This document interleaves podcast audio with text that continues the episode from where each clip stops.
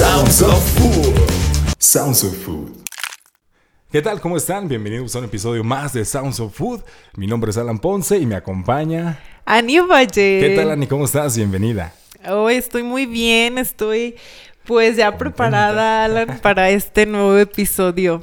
Sí, ¿verdad? Oye, qué, qué padre estos últimos eh, capítulos que hemos tenido, ¿no? Entonces, wow, y nosotros estamos muy agradecidos y muy contentos porque hoy también nos tenemos a otra gran chef que recién eh, estuvo en la, en la gran final de San Peregrino Young Chef en el proceso del 2019 al 2021, competencia que tiene sede en Milán. Ani, ¿te imaginas andar cocinando ya, representar, pues lejos de Latinoamérica, también a tu país, ¿no? Dices, wow, qué genial. Qué bonito. Sí, entonces ella es chef del restaurante Chocol, que está ubicado en Guadalajara, y le damos la bienvenida a Griso Ruelas. ¿Qué tal, Griso? ¿Cómo estás? Bienvenida. Hola, buenas tardes. Pues muy bien, eh, muy contenta de poder estar aquí y muchas gracias por, por este espacio. Gracias a ti, Cris. Para nosotros es un placer tenerte y escuchar tus vivencias en este podcast. No, muchísimas gracias a ustedes, de verdad. Ok, y bueno, pues vamos a empezar con esta preguntita, Criso. ¿Nos puedes decir eh, de dónde eres originaria? ¿Nos puedes platicar un poquito acerca de ti? Sí, claro, yo, bueno, eh, yo soy tapatía, soy aquí de Guadalajara, Jalisco, y tengo 29 años ahorita, recién cumplido. Ah, mira. Este, sí, tengo un poquito que cumplir. Y pues eh, yo estudié cocina aquí en, en Guadalajara. Después de estudiar cocina, bueno, antes que eso yo no estaban mis planes eh, la cocina en un principio. Mm. Yo iba a estudiar eh, medicina. Ah, mira. pues casi, casi un cuchillo. ¿eh? sí. sí. fue ahí un poquito de decepción para la familia en general que haya ah, cambiado de, decisión. Este, pero pues ahora me doy cuenta que no me equivoqué y estoy muy contenta con, con haberlo hecho. Este, estoy aquí en el Colegio Gastronómico Internacional. eh, pues es un colegio que tiene muchos años aquí en Guadalajara. Después de eso estuve haciendo prácticas durante un tiempo en Puerto Vallarta y también en San Blas, en Puerto Vallarta en el restaurante La Leche. Ah, y en San Blas estuve con la chef Betty Vázquez. Ah, eh, después de eso regreso acá a Guadalajara y, y, entré a trabajar a, a Hueso Restaurante, del chef Alfonso Cadena también. Eh, como a la par de, de, mis estudios, entonces pues fue una época pesada. Mm. Y después de esto, este, bueno, yo ya yo conocí a Oscar en Puerto Vallarta, Oscar II, y, y ya cuando regreso a Guadalajara, después de un tiempo él también se regresa para, bueno, él viene a Guadalajara porque él vive en Puerto Vallarta, y este, y decidimos eh, pues emprender en este emprendimiento, pues el primero que no fue exitoso, no en el sentido de del concepto ni de ni de la comida, eso creo que iba muy bien, pero y creo que y creo que eh, tal vez iba bien, pero a lo mejor y no era lo que nos identificaba en este momento como ahora, ¿no? no se sentían tan cómodos tan ustedes, ¿no? Sí, y lo que no funcionó pues fue por pues por temas de sociedad con una tercera persona. Ah, entonces pues aprendizajes de la vida. Claro. Este estábamos todavía más más jóvenes. Y yo tenía siempre como la espinita de desde que entré a la carrera como de conocer y aprender un poquito más de eh, de trabajar en otros lugares.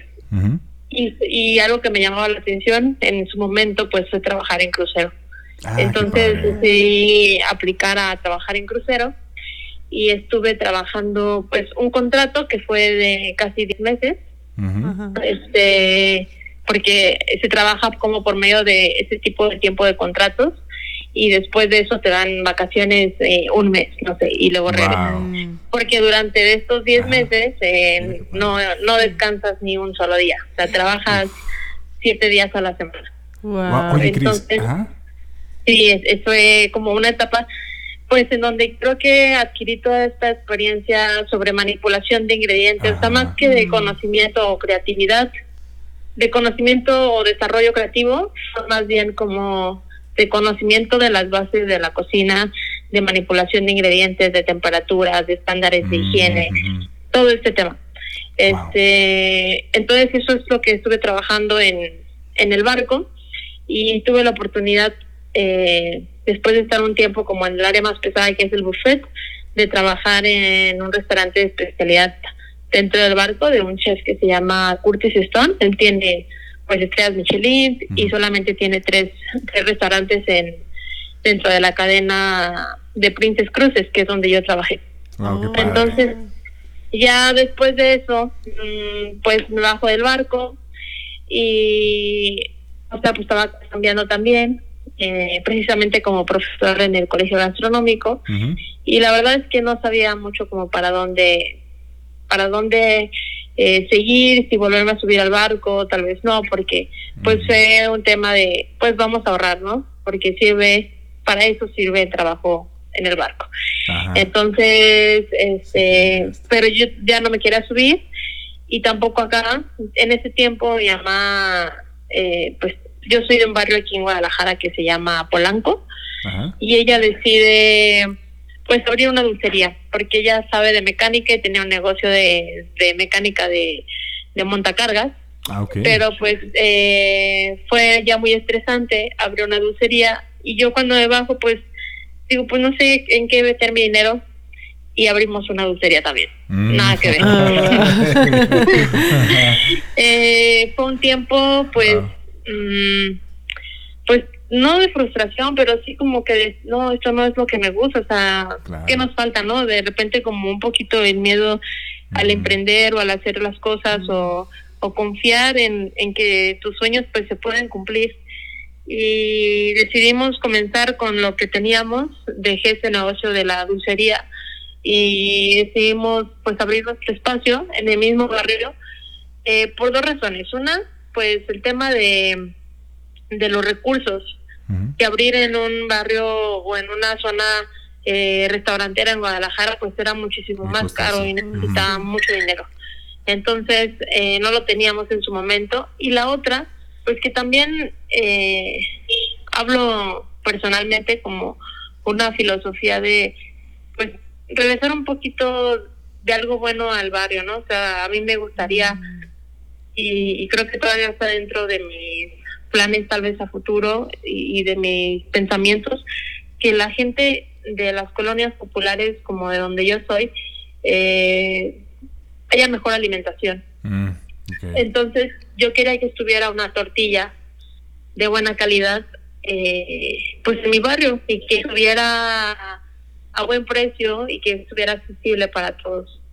Es complicado. Y realmente complicado más que por eh, lo que nos pueda costar el traer el maíz que es de toda la familia del chef Oscar este y toda esta logística complicado en la ideología que, que hay pues porque eh, recuerdo que al principio comenzamos vendiendo como garnachas y como comida muy muy sencilla y los domingos a veces teníamos barbacoa o pancita y llegaban y me llegaron a decir así, oye, pero no tienes tortillas normales porque pues estas, estas están sucias. y yo, ¿cómo, ah, ¿cómo sucias? no, no. Pero una vuelta está una de máquina, o sea, no nos, no nos puedes traer unas. Y yo, este, no puedo, señor, no puedo, este, le traté de explicar y después fue difícil. Y ese es el tema, pues. Y entonces empezó ahí mucha gente, al final se comió como 10 tortillas, ¿eh? y estaban sucias. Este, oh, pero sí, en un principio cuesta, cuesta mucho. Claro. Y la mayoría de la gente que nos visitaba, pues no era del barrio. Era mm. gente que venía de acá, de Santa Tere, que también es barrio, que iba de Providencia, de zonas como, mm. eh, pues, lejanas a donde que la verdad yo agradecía mucho que desde que, te, que se transportaban 40, 50 minutos para llegar a, Fíjate a, a, donde iniciamos. Y eso es, hasta motivante, ¿no? Sí, claro, sí, es, es, es muy pues sí, te motiva a seguir adelante, ¿no? pues creo que sí estamos haciendo las cosas bien, vamos por un buen camino.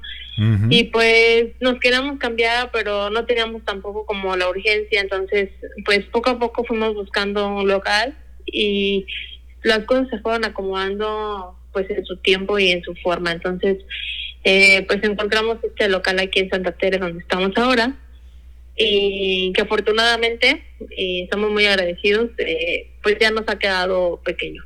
Entonces, por ampliarnos, este, pero dentro del mismo barrio, porque pues es algo como pues como como les digo, o sea, que está siempre en mi, en mi mente y, y a lo mejor no quiero despegarme de esa parte que pues que me identifica a mí y que creo que también identifica en parte a Oscar. A Oscar, ¿verdad? Sí, yo creo que que es, es, algo ya muy emotivo porque Oscar nos platicaba, ¿no? Desde también cómo, cómo batallaron, cómo era toda esta parte, estar buscando quién, quién quería este, la masa, quién quería tortillas, quién, entonces batallaron bastante y dices, wow, ahí nos funcionó y como agradecimiento pues le seguimos dando este tipo de comida eh, mexicana, mexicana que es tradicional y técnicas eh, geniales y pues se la dan a, la gente de tu comunidad, ¿no? Del pueblo, de alrededor y eso es muy bonito.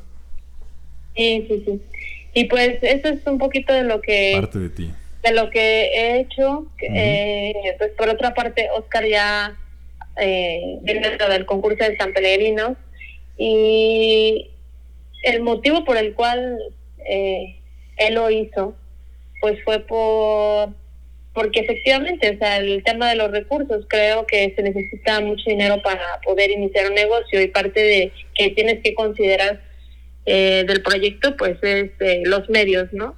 La, la, mercadotecnia, el publicitar las cosas y que todo esto es o pagar una revista o algo y eso va a costar.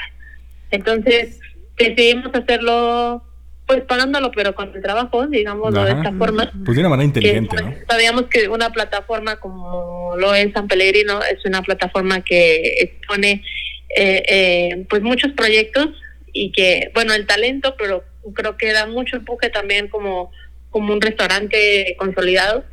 Y pues es por eso que decidimos eh, hacerlo. Eh, la verdad, pues yo no quería tanto. O sea, como que sí, pero luego era como, no, o sea, ya concursó Oscar y además no, no creo que dar. Ah, y fue, fue, fue un, un concurso que me dio pues mucha seguridad como cocinera también eh, como personalmente, de que pues sí, este, te dan, te dan mucho apoyo y te dan la oportunidad de poder expresar eh, algo, ¿no? Claro, oye, y, qué padre. Ya no te arrepentiste, o sea, me imagino que después de la experiencia yo creo que, que dijiste, no, qué bueno que lo hice. Sí, sí, sí, es, difícil y después ah, sientes un alivio como que, qué bueno que lo hice porque si no, a lo mejor me hubiera arrepentido de no haberme animado, ¿no? Oye, Cris, y en, ese, en, esa, estaba viendo el, video de tu competencia cuando estaban haciendo la transmisión y, veo que, que, tal vez les fue complejo, consideras tú, como el entender eh, lo que tú estabas plasmando con los ingredientes de, porque traías como varias, varias regiones en el platillo, ¿no? Entonces, eh, ¿cómo consideras que tomaron los, los chefs eh, ese, ese platillo?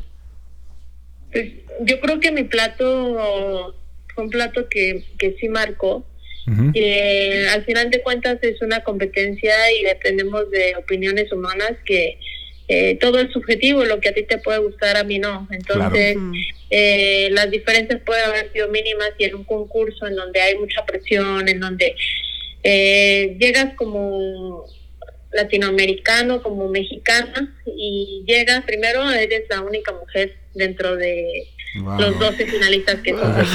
Entonces desde ahí ya hay una presión porque ah, inclusive de los de los organizadores que la mayoría son mujeres eh, allá en Italia, italianas.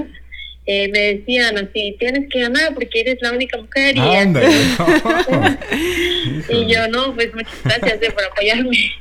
Y te dan como mucho apoyo, pero sí al, al, mismo tiempo ves que estás compitiendo pues y, y, da mucho orgullo con gente que tiene muchísimo nivel, con gente que tiene que llevaba coach que tenían tres estrellas Michelin o que eran jefes de cocina con estrellas Michelin, que un, chico había ganado Bocuse de Oro en Italia, y aparte era el italiano, entonces es el de la casa, entonces eh, toda esta presión creo que también influye mucho. Sin embargo, yo lo, disfruté bastante, este, pues porque después de tanto tiempo que se atrasó el concurso, yo practiqué mi plato muchas veces, este, estuvimos perfeccionando como que las técnicas mucho, mm. eh, con ayuda de Oscar también, obviamente, y, y como apoyo como coach de Elena, que Elena Regadas me, me, apoyó bastante como en el tema emocional. Claro, de este, experiencia. Como para estar tranquila cocinando. Entonces, al momento de exponenciar mi plato, eh, yo creo que sí entendieron muchos, pero muchos no, obviamente porque eh, la mayoría de los jueces no, no son latinos. Claro. Entonces, son europeos. Entonces, eh, la cocina nos la han enseñado inclusive en las escuelas en México, como escuela base siempre en las escuelas culinarias, es la cocina europea. Se te enseñan primero a hacer este una salsa una salsa madre, una salsa española, que aprender a hacer un mole o que aprender a hacer el hacer tortillas. O sea, creo que siempre eh, el enfoque y como que la escuela y lo que está trabajado dentro de la cocina ha sido la cocina europea. Entonces es difícil poder ir a romper eh, esos, este, pues como ideas, ¿no? Claro. Porque México y Latinoamérica tiene una diversidad de ingredientes enorme, o sea, si tienen este, pues si tomate en su pizza italiana, pues es gracias a México. Si tienen vainilla, pues también, si tienen chocolate, pues también, o sea, tenemos un montón de ingredientes que han salido de acá y muchos más que, que no los conocen, ¿no?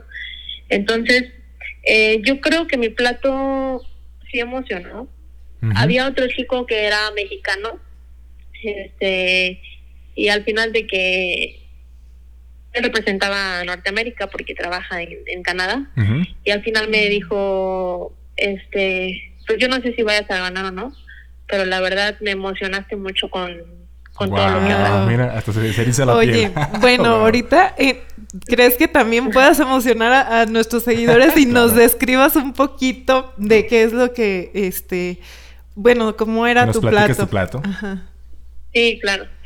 Y bueno, nada más como para eh, terminar este punto. Eh, el presentador, que era de Londres, eh, antes de que yo fuera a presentar mi plato frente a los jueces, me dice, oye, ¿qué vas a presentar? Y ya lo platico. Y eso fue un día antes de la premiación, ¿no? Presento mi plato y todo. Pasa el día, al día siguiente en la premiación, él está también como presentador y, y, y comenta, ¿no? Bueno, chicos, hemos terminado esta competencia, creo que ha sido de muchísimo más nivel que otras y aparte hemos aprendido bastante y nos hemos educado. Digo, eh, no sé si ustedes sepan qué es la milpa, ¿alguien sabe qué es la milpa? Porque aprendimos eso de México.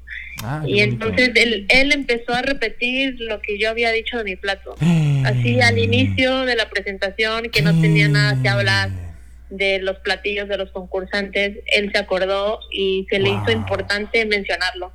Y eso fue como, o sea, yo estuve muy contenta y satisfecha con el resultado porque creo que se logró y hice lo que tenía que hacer.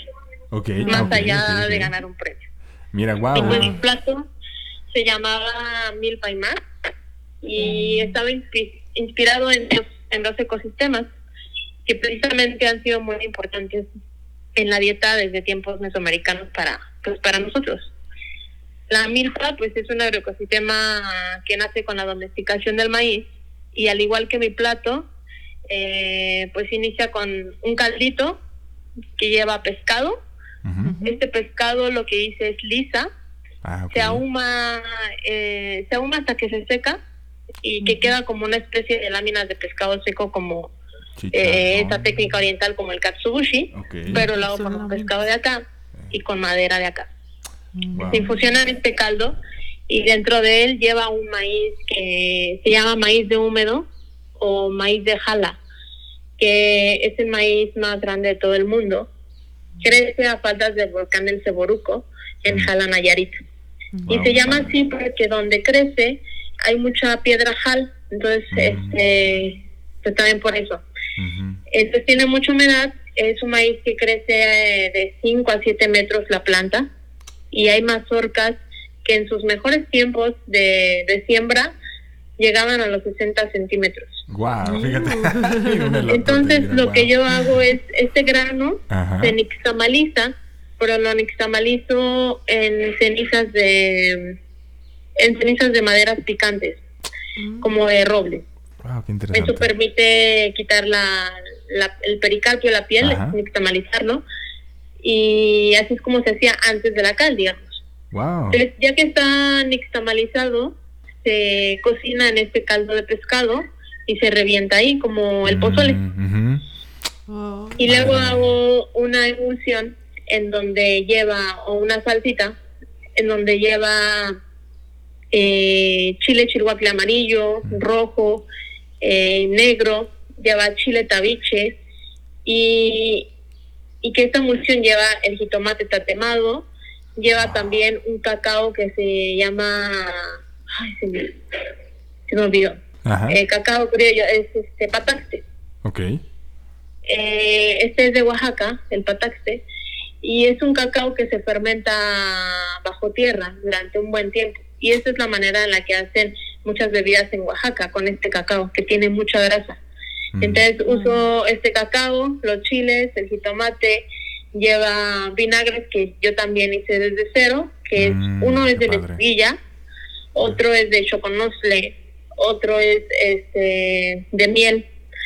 Y, toda esta salsa se emulsiona, porque como dije es una emulsión, lleva grasa, y la grasa que utilizo para hacer esta emulsión es, es de la misma lisa. Que al, mm, abrir el pescado trae como si fuera una especie de tuétano al centro y con esta hago la emulsión. Este, y por otro lado va la hueva asada y va el pescado, que el pescado lo, lo ahumé en frío, lo envolví en un quelite que es silvestre, que se llama lengua de vaca Ajá. Y es de los pocos de los pocos quelites que, que no se pueden como reproducir sus cultivos tan fácilmente, sino que son silvestres. Y es, esta hoja que usé, yo la, yo la llevé del Estado de México, envolví en ese pescado y luego lo envolví en masa a su mismo tiempo. Entonces quedaba como una especie de roca que se cocinaba sobre la brasa directamente, que es una técnica eh, pues mexicana en donde se se, cocinaba mucho hervido al vapor mm. sobre la brasa.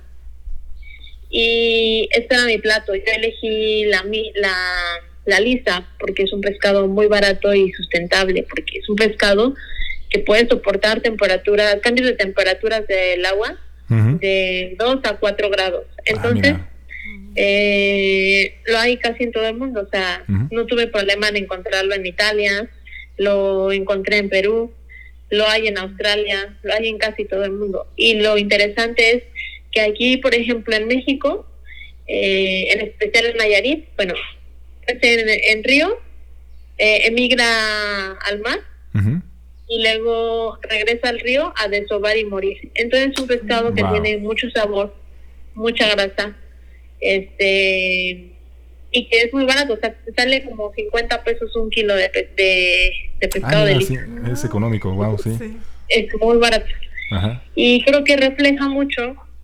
Entonces, bueno, recapitulando un poco, lleva la emulsión, esta salsa, lleva el caldito de maíz con pescado, lleva la hueva asada y lleva el pescado como tal. Wow, fíjate. Entonces, se utiliza el 100% de pescado que es algo muy importante también, eh, que no se tira la mayoría de pescado, que solamente se utilizan los, los filetes y no se utiliza completo. Eh, y otra parte creo que refleja más allá de los ingredientes como esta forma donde había una pues una arma, una armonía entre entre el hombre, la mujer, el medio ambiente, en donde mm, pues creo que el hombre es el que se encarga de la caza, de la pesca en tiempos antiguos y la mujer se encargaba de la milpa y del fuego.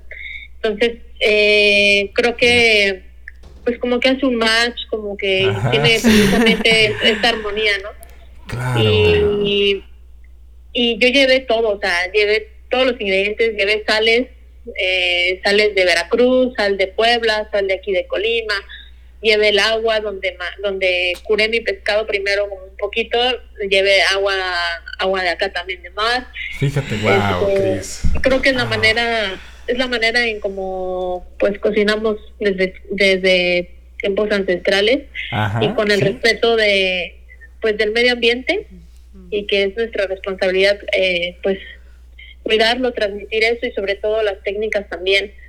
De repente nos dicen, o escucho mucho como la pregunta, ¿y qué se siente este, ser mujer y, mm. cocinar y tiene, y una cocina con puros hombres y, mm. y todo esto? Y, yo creo que a veces, de verdad, a veces creo que ya es un poquito incómodo porque las mujeres eh, pues hemos estado ahí siempre, o sea, las mujeres son las que se encargaban, digamos, hablemos de las soldaderas, eran mujeres eh, que cuidaban a los militares, que sabían defenderse, que eran enfermeras, que eran cocineras, que los alimentaban. Y creo que ha estado ahí, hemos estado ahí desde siempre. Y no quiero decir que somos más que los hombres tampoco. Creo que quien quiera cocinar, que cocine y está bien, pero no deberíamos alimentar eso, ¿no? Como esa división de. Yo creo que ya desde que preguntas, desde que preguntas ahí ya va como de alguna manera un tipo de machismo involucrado, ¿no? ¿Por qué preguntar? Simplemente ve lo normal, ¿no? Yo creo que si, no surge un cuestionamiento somos es, somos iguales y ya se acabó, no hay nada que preguntar. Deja que haga lo que quiera, ¿no? Claro. Y pues eso fue lo que lo que cocinamos Oye, ¿y, qué te, qué te dijo un chef con todo eso? O sea, ¿qué, digamos que, ¿a quién notaste que entendió y tu platillo y que lo disfrutó así? Que, que dijas, wow, esta persona entendió y sabe dónde voy. Yo quien noté que lo entendió mucho fue a Mauro Colagrico. Ah, wow, mira.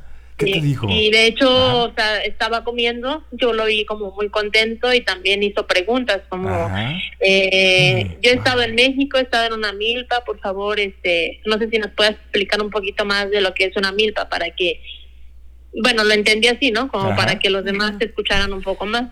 Claro. Este, yo vi a él que se emocionó mucho y en el día de la premiación, eh, también una otra persona que, que se me acercó y también le gustó mucho fue a, a la chef Claire Smith. Mm, mira, wow, ella tan pura, Sí, ah. y aparte que es una cocina muy distinta, ¿no? A la que están acostumbrados. Creo que eso es lo que pasa un poco, que es como hacer un trabajo o abrir una, pues no, no, yo creo que las generaciones que han pasado antes de mí en este, en este concurso, como fue Daniel Nates, que también fue la final, Oscar también, que fue la final, como ir trabajando un poco sobre la cocina mexicana y, tener la oportunidad de poder exponenciarla ya.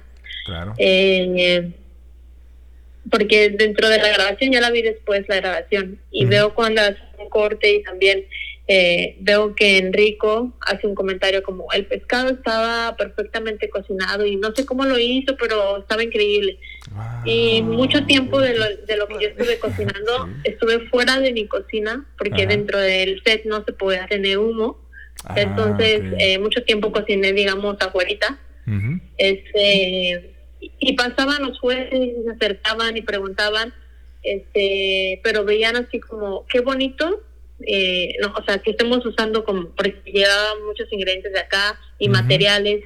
El plato se dice, lo diseñamos pues para que tuviera eh, la calabaza, mm. que tuviera piedra obsidiana, que hay mucho aquí en Jalisco. Ah, y ven todo muy padre, pero siento que hasta de repente nos ven como un poco, no, no de manera despectiva, sino como mm, que no está al nivel de la cocina. Como que no, no, estamos en las grandes ligas, ¿no? Ah, cocina mexicana. Sí, como que sí es muy cultural y es muy rico en todos los ingredientes, pero como que no, ajá, como que la técnica, las técnicas que tenemos aún no se valoran de la forma en que deberían valorarse. Claro. Y pues yo espero que el siguiente que vaya también sea un mexicano y que sigamos avanzando y que a lo mejor le vaya mucho mejor. sí. wow, que sí. cómo no.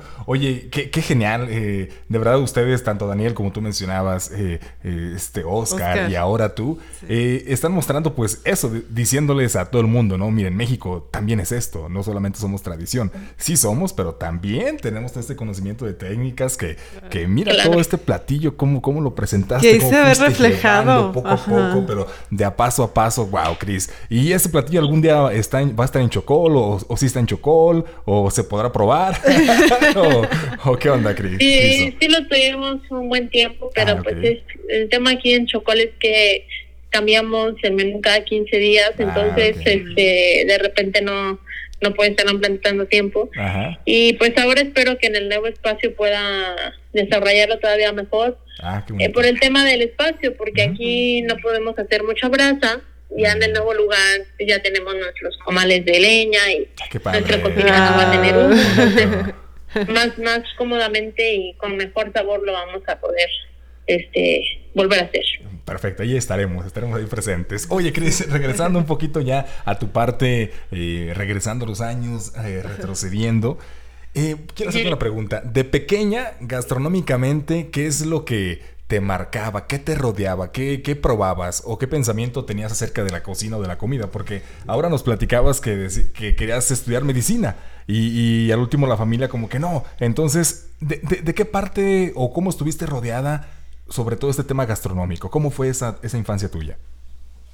Pues creo que no, no tuve esta historia romántica que afortunadamente muchos chefs pueden tener.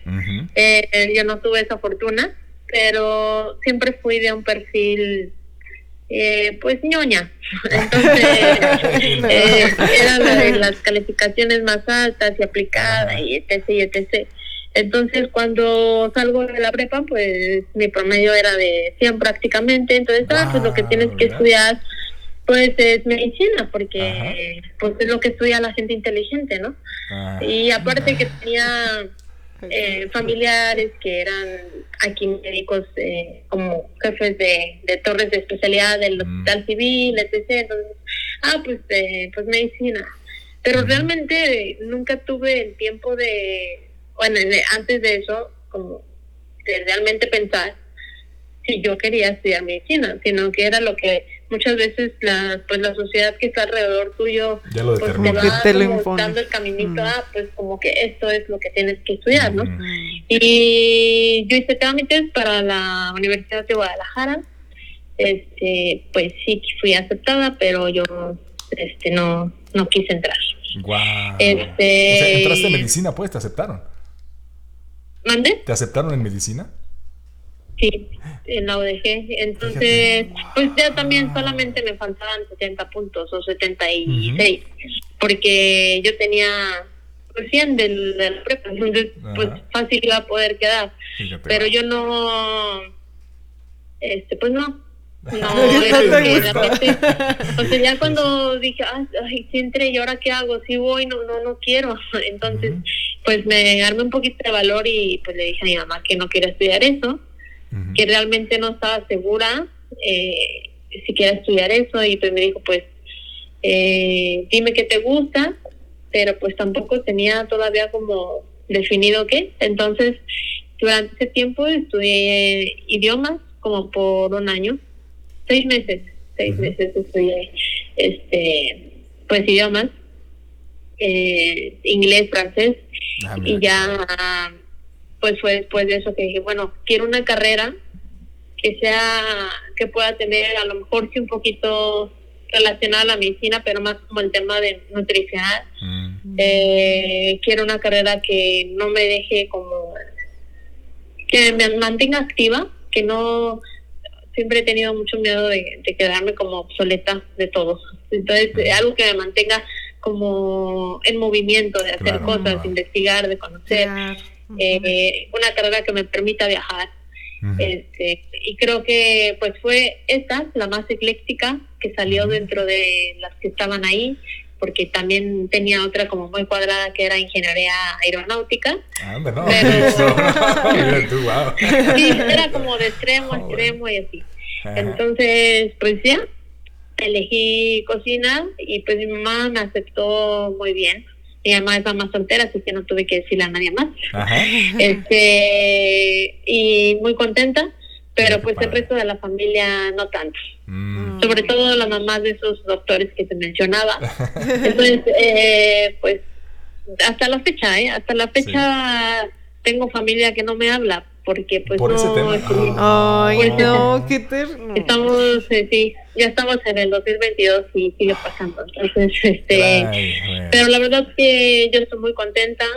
Mi ama también, mi hermano, que son mi familia. Entonces, este, pues no, no me hace falta la aprobación de nadie más. Pues mientras eh, te sientas a tú misma, ¿no? Y realmente estés haciendo lo, que tú deseas. Porque si no, después trabajas bien incómodo. Es bien incómodo estar trabajando en un ambiente que, ni deseas y que no te gusta. Sí, exacto. Y pues ahora me doy cuenta que no me equivoqué precisamente por eso, porque eh, para mí no es venir a trabajar a Chocol, para mí pues es mi estilo de vida y lo veo como parte de mi vida, o sea, no lo veo como, ah, tengo que estar de las 7 de la mañana a la 1 de la mañana todos los días. Sí, no, o sea, porque es, es lo que me dan ganas de vivir o me motiva día a día, ¿no? Hoy puedo mejorar esto, hoy puedo hacer esto y pues es parte de, no está dividido, no divido mi vida de trabajo. Para mí es, una sola cosa. Wow, qué bien. Oye, y bueno, eh, nos platicabas hace unos momentos que recién acabas de cumplir años. ¿Cuándo es tu cumpleaños? Y bueno, este, ¿tenías algún platillo o algo que te gustaba mucho para tu cumpleaños? Eh, pues cumple en febrero, ya tengo un mesecillo. Ah, igual que yo. Este, y este, no, no tengo uno así para cumpleaños favorito pero me gusta mucho la birria que hace mi mamá. Ah, qué rico. Y si la hace en mi cumpleaños está súper bien. Es, una birria más algo especial. No es, no es caldosa, es ah, como adobadita, como una barbacoa de Oaxaca, algo así. Mm, mira. Y este y le pone se llama plátano de res la carne y le pone mucho tuétano. Entonces, por ah, eso me gusta mucho. Sí, wow, qué rico, oye. Sí, porque Ani te pregunta, porque acá nosotros, por ejemplo, nos encanta mucho, cada que es mi cumpleaños me encanta que mi mamá haga mole, mole, verde. Yo carne su jugo también. Sí, entonces sí es como que, wow, este, por eso va la pregunta ahí, porque a veces que, que nuestra, nuestra familia nos consiente nuestros cumpleaños y digo, wow, y más ustedes que son chefs, pues ya me imagino que, qué platillo les, les ha de hacer, ¿no? Sí, yo creo que el mío sí sería la birria, de mi mamá. Oye, mira qué rico. sí. Oye, Criso, ¿qué significa tu nombre? Porque, eh, ¿cómo se pronuncia? Dinos. Eh, cuando lo vimos la primera vez dije, wow, me, me, me, interesó mucho porque dije, ¿qué significa? ¿De dónde viene? ¿Cómo se pronuncia? Pues mi nombre se pronuncia Criso, que es como una J inicial y una O la W porque es X-R-Y-S-W. Mm, Entonces se pronuncia Cristo, significa pedazo de oro. Ah. Y pues lo eligió precisamente mamá de un libro de nombres. Eh, ella estaba entre dos nombres, uno que era Yolot, que es corazón en náhuatl, y, eligió Cristo porque le gustó más el significado y cómo sonaba, pero el nombre es griego. Entonces, mm, significa pedazo de oro y está en griego. Oye, y está muy bonito. Qué bonito. Sí, muy original. Sí. Sí, qué padre. Bueno, ahí está, porque luego creo que, que, a mucha gente, a muchos seguidores, a otra gente del medio gastronómico, de repente puede decir, y yo creo que es una pregunta muy constante que te hacen, ¿no? ¿Cómo se pronuncia? Sí, no? ¿Sí, ¿no? Sí, sí, todo el tiempo. sí, todo el tiempo. Okay. Muy bien. Ya estoy acostumbrada. Oye, platícanos cómo es cocinar con Oscar. Eh, sobre todo la parte creativa, cómo, cómo se acomodan ustedes ¿Cómo son sus roles? para cocinar. Pues a veces, este, no sé, las cosas fluyen muy, muy rápido, pero a veces las cosas eh, se complican también. Mm. Es difícil porque pues somos dos cabezas y pensamos distinto. Este, entonces muchas veces tratamos de, de dividir un poco. El negocio, como decía, hemos ido creciendo poco a poco y mucho tiempo como que hacía de todo después ya no pude hacer de todo. Después tuve que dejar un poquito a él y hacer eh, mucho tema de administración. Ahora, Mm, afortunadamente, tengo ya, una- hemos crecido para bien, una persona que me ayuda en administración, entonces he regresado un poco más a la cocina. Me gusta hacer mucho el tema de la barra también. Mm, Hacemos muchos fermentos aquí y, y pues es- en eso me he enfocado mucho y en la parte de la cocina eh, lo que más me gusta hacer a mí son los moles entonces es como pues platicamos "Ah, hay que hacer esto eh, no sé hay que hacer un tamal sí hay que hacerlo así asado o un postre él dice un ingrediente y pues yo digo una una técnica Ah, o yo digo una padre. técnica y él dice un ingrediente y Ajá. hacemos un postre juntos y eso es lo que hemos Oye, lo que hemos bonito. hecho por ejemplo ahorita acabamos de hacer un, un postre que es como un sándwich y este entonces yo le dije hay que hacer como la eh, él me dijo yo quiero un sándwich como de estos que venden así con helado en medio no pero que Ujú. sea la galleta suave ah le dije hay que hacer la una galleta como esta tradicional de puerquito Ah, entonces ya, entonces yo hago lo como la galleta. Y así, pues vamos así como, Ujú. pues lluvia de ideas, así es como lo hacemos. Qué Mira, padre. Oye, Cris, ¿y al- Sí. al- algún platillo de, de todos estos que tú hayas hecho que digas, este me encantó tanto o, me o fue como algo que no esperaba que se diera y superó en, lo que tenía en mi cabeza? Porque a veces yo creo que uno se va imaginando los sabores, ¿no? Las capas, las texturas. Eh, ¿Algún platillo superó de alguna manera lo que habías pensado? ¿O hay, o hay alguno que te guste mucho? Pues mm, no tengo uno en específico, pero sí hay, me doy cuenta porque precisamente como ando ahí corriendo por, por todo el restaurante, pues en la tarde también estoy en el servicio. Mm. Y los mismos, eh, eh, pues nuestros mismos clientes comensales eh, me hacen darme cuenta de muchas cosas que luego no te das cuenta cuando solamente estás eh, sacando un servicio o cocinando en un área. Mm. Definitivamente la parte que más me gusta hacer eh, es la tortilla y eso siempre lo voy a decir porque, no sé, es algo que me emociona. Ujú. Y, y cuando estoy explicando un plato, pues pasa, y justamente esta semana pasó con una receta que es el un mole de, de nuez Ah, que rico, estamos wow. haciendo. En Jalisco hay un mole, de, mole que es de chapala, que lleva mucha nuez, pero este lo hicimos un poco distinto porque lleva unos chiles de Veracruz, entonces ahí Mm. tiene como la combinación. Ujú. Y mucha gente me ha dicho, y en específico mm, le he enfocado tiempo en hacer este mole yo, sea, que, que nadie más lo haga. Mm. Y este y la gente fue como, oye, esto está, todo está riquísimo, pero este mole está espectacular. Entonces, creo que esas cosas que son como bien sencillas, porque es un mole muy sencillo, eh, pero que como que está así, que le pones mucho amor o que está súper rico y le gusta a la gente, creo que esa podría ser una de las de las recetas, pero si tuviera que decir y elegir solamente una, sería yo creo Sería que algo complicado. nuestra receta que hemos perfeccionado de, de la masa, del nixtamal de nuestra tortilla. Ah, ok, wow. Sí, que recién ahora veía que subieron un video, ¿no? Donde, donde era como hacían una tetela que van poniendo como pedacitos de, de masa, ¿no? Y- y Sí, dices, justo "Guau, ese qué se volvió padre". un poquito viral cuando recién la hicimos. Ajá.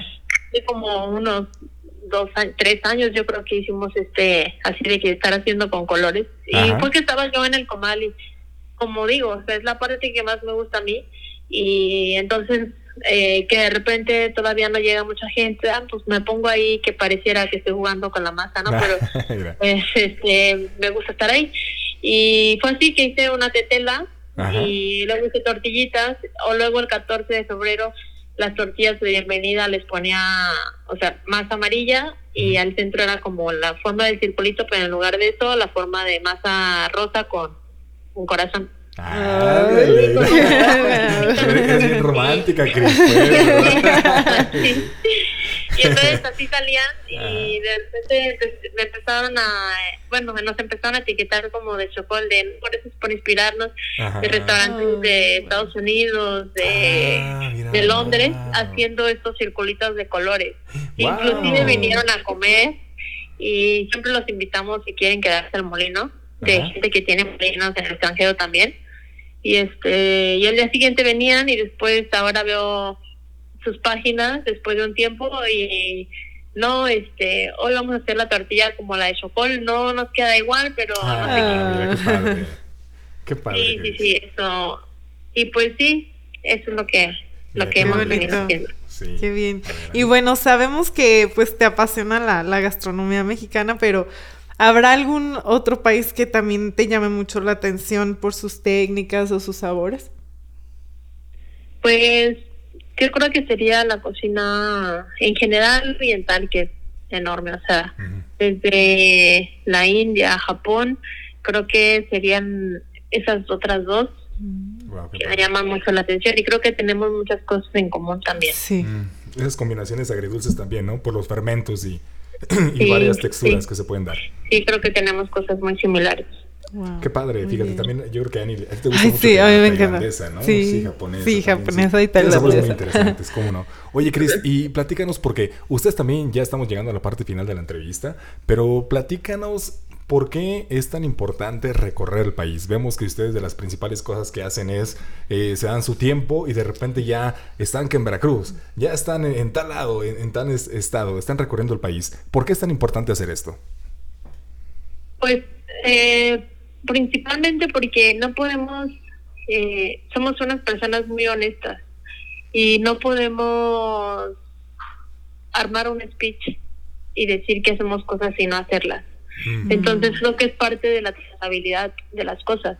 Tienes que conocer, yo no puedo permitirme hacer, no sé, un mole de, eh, no sé, X receta de Veracruz si yo no, si no conozco realmente los ingredientes o no puedo no puedo transmitirlo realmente como, como es, honestamente. Entonces, pues sí, conocer la raíz de las cosas creo que es muy importante para poder eh, transmitir tus ideas también, porque no significa que repliquemos, sino que nos inspira a hacer las cosas. Eh, justo ahora este Oscar fue a Michoacán y me platica las cosas que vio y que aprendió de cocinas tradicionales. Y sobre todo más que esa trazabilidad de las de las recetas y de los ingredientes creo que están las personas. Y las personas más importantes dentro de esta pirámide que muchas veces eh, creo que está al revés porque al, a la punta de la pirámide eh, se coloca la clase alta, ¿no? Y los campesinos hasta abajo. Y creo que campesinos, cocineras tradicionales que forman parte también, que también son agricultores, este pues son una parte más importante, son la base. O sea, sin ellos no tenemos alimento y creo que podemos eh, conectar y conocer la realidad de, de nuestro país, eh, de qué tampoco se les apoya y de qué manera podemos eh, pues rendir un tributo, hacer algo que realmente sea importante o significativo. Creo que eso es, ese es el, el motor de lo que ha sido Chocol y, y desde que yo conocí a la familia de Oscar, a Juana, este, el, el, realmente poder caminar sobre una milpa de verdad es como muy emocionante, todas las energías y, y todo lo que se mueve pues dentro de ella, porque es, historia, es nuestra historia de México. Claro, Cris, wow, yo creo que con, con esas palabras a más de uno nos dejas, eh, pues ves el, el, el, por qué ustedes están dando pasos gigantes y gigantes y gigantes, porque transmiten ese conocimiento real, ¿no? Y desde la raíz. desde la raíz, que es lo importante. Entonces, eh, caray, Cris, muchas felicidades por eso. Esa visión que Oscar y tú tienen es, es grandioso. Muchas felicidades. No, muchísimas gracias. Y bueno, ya también. Estamos, sí, ya estamos llegando ahora sí, al final, pero eh, rápidamente, ¿nos podrías comentar, se, aparte de Chocol, ¿se viene algo más para, para ustedes, para o, ti? O para ti en lo personal, Cris, Criso. Pues, pues esta parte de crecer y de dividir un poco, porque no cabemos, eh, dejarlo, o sea, darle su espacio al molino que se llama Nejayote y a Chocol el tío, este, creo que esta parte de, de logística y de ver este, este nuevo tema de cómo nos vamos a organizar Oscar y yo, porque a mí me gusta estar en, el molino mucho, entonces a lo ah, mejor y un tiempo él se va a tener que quedar en el restaurante y, yo de este lado y un tiempo oh, al revés, no lo sé, este, porque digo, estamos bien cerquita uno del otro, pero aún así se necesita como que estemos bien enfocados en lo que está haciendo cada quien, ¿no? Para que las Claro. cosas pues puedan fluir. Wow. Eh, creo que ese sería como un nuevo reto que tenemos y pues esta parte de, de también, como decían, de viajar y de conocer, eh, que es importante dentro del país, pero también hay muchas cosas fuera de que podemos aplicar a nuestra cocina y sobre todo en la parte de la técnica. Entonces, pues yo tengo un plan de poder, este, eh, quiero viajar un tiempo a Australia a aprender sobre Wow. pescado y, Ah, y mira, espero wow. poderlo, espero poderlo lograr. Así será. Ay, así qué será, padre. Cris, vas a ver que Sí. sí, así será. Y además de conocer mucho de café, porque en Australia son eh, es una gran mata de, de- sobre el café. Tienen mucho conocimiento también por allá, que es algo que yo en lo personal también ir para conocer el café. Sí, oye, oye, Cris, este, Criso, perdón, es que luego uno se queda con eso. Ya, ya, un, un mensaje final. Yo sé que ahorita en el tema anterior, en la plática que, que tuvimos, eh, el tema de, de la mujer eh, no es bueno como decir, por- como mujer, eh, o sea, como dividir al hombre de la mujer. Entonces, ¿qué puedes decir tú, un mensaje, eh, ¿qué, qué puedes, qué puede salir de, de- de ti que- hacia todo el público en general? Pues solamente que que realmente se, se haga o que cocinen, hablo a los cocineros, lo que les guste, pero que siempre tenga una un sustento del por qué se hacen las cosas, una justificación. El no hacer las cosas que el otro hace porque se vean bonitas, sino realmente hacerlas porque significan algo para ti y más que algo para ti, algo para el país como cocineros mexicanos, algo para las comunidades y con respeto para ellas, ¿no? Creo que eso es como un mensaje que podría dar yo en general, este, pues hablando de, de colegas, de cocineros. Claro, qué bonito. Súper. Sí, la intención es importante. Eh, Cris, pues Criso, te agradecemos bastante este, esta charla que, que hemos tenido. Eh, caray, no queremos entretenerte porque también sabemos que ustedes tienen tantísima chamba, que su muchas vida son súper sí. saturados. Entonces, que te hayas dado este... Este espacio para Sí. nosotros lo apreciamos sí, bastante. lo apreciamos muchísimo, no te imaginas. De verdad, muchísimas gracias por tu tiempo. No, muchísimas gracias a ustedes. Fue un gusto y un placer poder compartir. Muchas Y gracias. ojalá que pronto nos vemos en persona. Ah, sí, sí, sí, sí, sí, sí, sí. Aquí está su sí. casa cuando gusten. Muchas gracias. y un saludo para Oscar también. Que tengan un, un buen día y pues estamos en contacto, Cris. Cris. Gracias. Igualmente. Hasta luego. Hasta luego. Ay.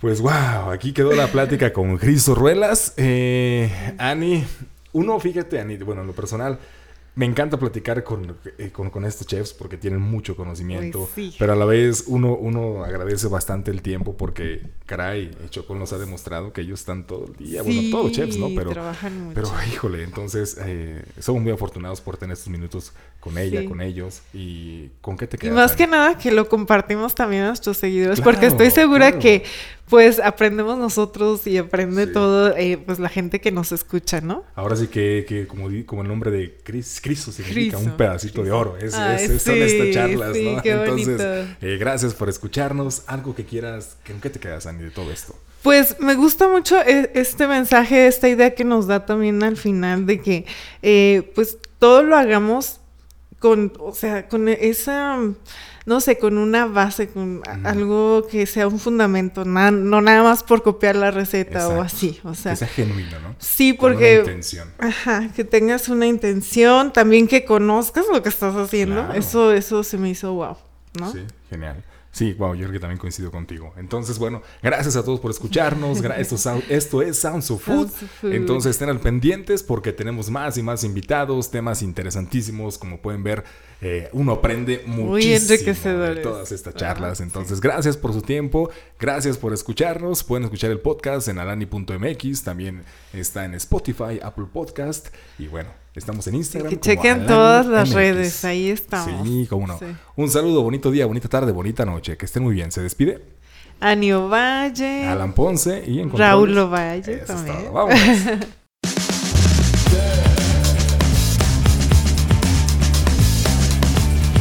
Sounds of Food. Sounds of Food.